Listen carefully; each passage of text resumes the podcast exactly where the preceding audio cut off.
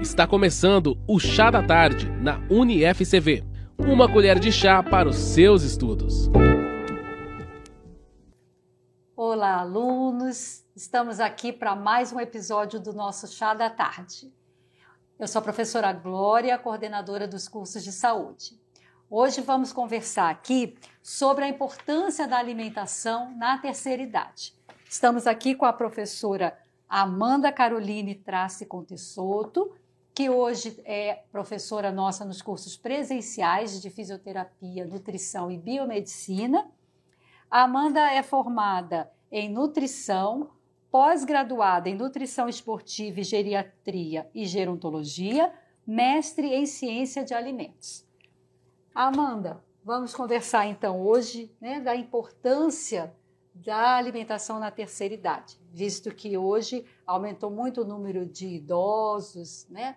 Hoje a, expectativa de vida aumentou e precisamos estar aí atento também à, à questão alimentar. Bom, a alimentação saudável na terceira idade, então, ela vai ser primordial para a promoção da saúde desse indivíduo idoso. Porque esse indivíduo idoso ele é acometido muitas vezes por doenças, né, doenças crônicas não transmissíveis, e essa alimentação saudável, além dela prevenir as doenças crônicas não transmissíveis, como diabetes, a pressão alta, cânceres também, ela também vai ajudar na, no tratamento dessas doenças. Uhum. Então a gente, né, percebe que é muito importante uma alimentação correta, né?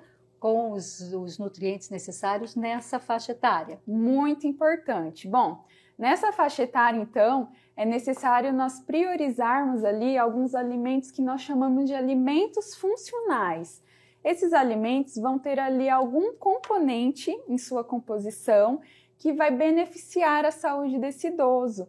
Por exemplo, uma fonte de alimentos funcionais seriam frutas, legumes e se forem consumidos de forma integral, com cascas, né, que ali tem muitas fibras nessa casca, vai ajudar não só na prevenção de doenças, mas também no tratamento de doenças, como por exemplo diabetes, né? Nós sabemos que muitos idosos ali a terceira idade têm muita, muita incidência de diabetes. E o diabetes, ele precisa ali estar neutralizando o açúcar no sangue. E a fibra, ela vem de encontro a isso, neutralizar esse açúcar no sangue do idoso. Então, ela funciona não só como prevenção do diabetes, mas também para o tratamento do diabetes. E não só o diabetes, né? Ele também, a fibra e também os outros micronutrientes presentes em frutas e em vegetais vão favorecer outras doenças crônicas não transmissíveis que é o caso, por exemplo, do câncer do aparelho digestivo. Muitas vezes o câncer do aparelho digestivo ele poderia ser evitado, prevenido através de uma alimentação saudável. E em muitos casos, então, esses idosos, eles faltam ali ter essa alimentação saudável ao longo da vida, mas nunca é tarde para começar. Se a pessoa já está na terceira idade, ela pode inserir a partir dali esses hábitos saudáveis, porque vai agir também na, no tratamento das doenças, não só como prevenção, mas mesmo depois das células desse indivíduo já estar com alguma doença, por exemplo, cânceres, né, já são comprovados ali benefícios até no tratamento de cânceres. Você inserir ali uma alimentação mais saudável é, vai favorecer demais a sua imunidade, a sua resposta a essas doenças.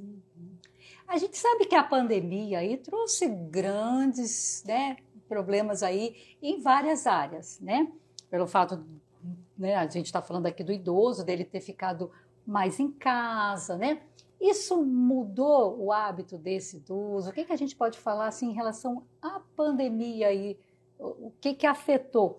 Olha, mudou muito, porque com esse isolamento social que os idosos é, tiveram que ter, mudou muito a questão da alimentação, do exercício físico, eles acabaram tendo que ficar em suas casas, isso interferiu no, no, próprio sedentarismo, eles tiveram que ficar mais ali em suas casas sem a prática de atividade física. E também a saúde mental desses idosos ficou muito fragilizada. E na verdade, uma coisa vai acarretando a outra, esse bem-estar, essa saúde do idoso tudo isso foi sendo prejudicado com esse isolamento social. Agora, falando da alimentação, a alimentação do idoso, muitas vezes, né, nesse período que eles ficaram isolados, faltou muito ali eles conseguirem ir na, na feira, irem no mercado, escolher frutas, legumes, alimentos mais naturais, digamos assim, que teriam todos esses benefícios que eu falei anteriormente, né, que são alimentos funcionais. Então ficou ali fragilizado esse consumo porque muitas vezes as pessoas ficaram com medo de sair de casa, então não faziam a, as compras de vegetais, porque os vegetais eles vão deteriorando muito rápido. Então acabou sendo mais comprado ali alimentos industrializados que tinham uma maior durabilidade. E tudo isso prejudicou muito a questão da ingestão de macronutrientes, micronutrientes necessários para o bom ali envelhecimento, para a saúde desse idoso. E agora, né, que já está voltando à normalidade, eu acredito que vai melhorar esse quadro. Os idosos eles estão conseguindo ter mais liberdade, estão conseguindo sair mais de suas casas, e agora sim é o momento para que eles façam as melhores escolhas e insiram essa alimentação saudável durante seu dia a dia, consumindo mais frutas, mais vegetais, grãos integrais também, que vão ser ricos nas fibras, que eu falei dessa importância das fibras. Então, tudo isso aí vai favorecer a questão não só, como eu disse, da prevenção de doenças, mas também o tratamento de doenças. Então, o idoso agora é o momento de buscar realmente esses alimentos mais saudáveis possíveis, mais naturais possíveis, para realmente perder esse tempo, é, recuperar, digamos assim, uhum. esse tempo perdido durante a pandemia, que ficou bem prejudicado realmente a alimentação deles. Tá certo.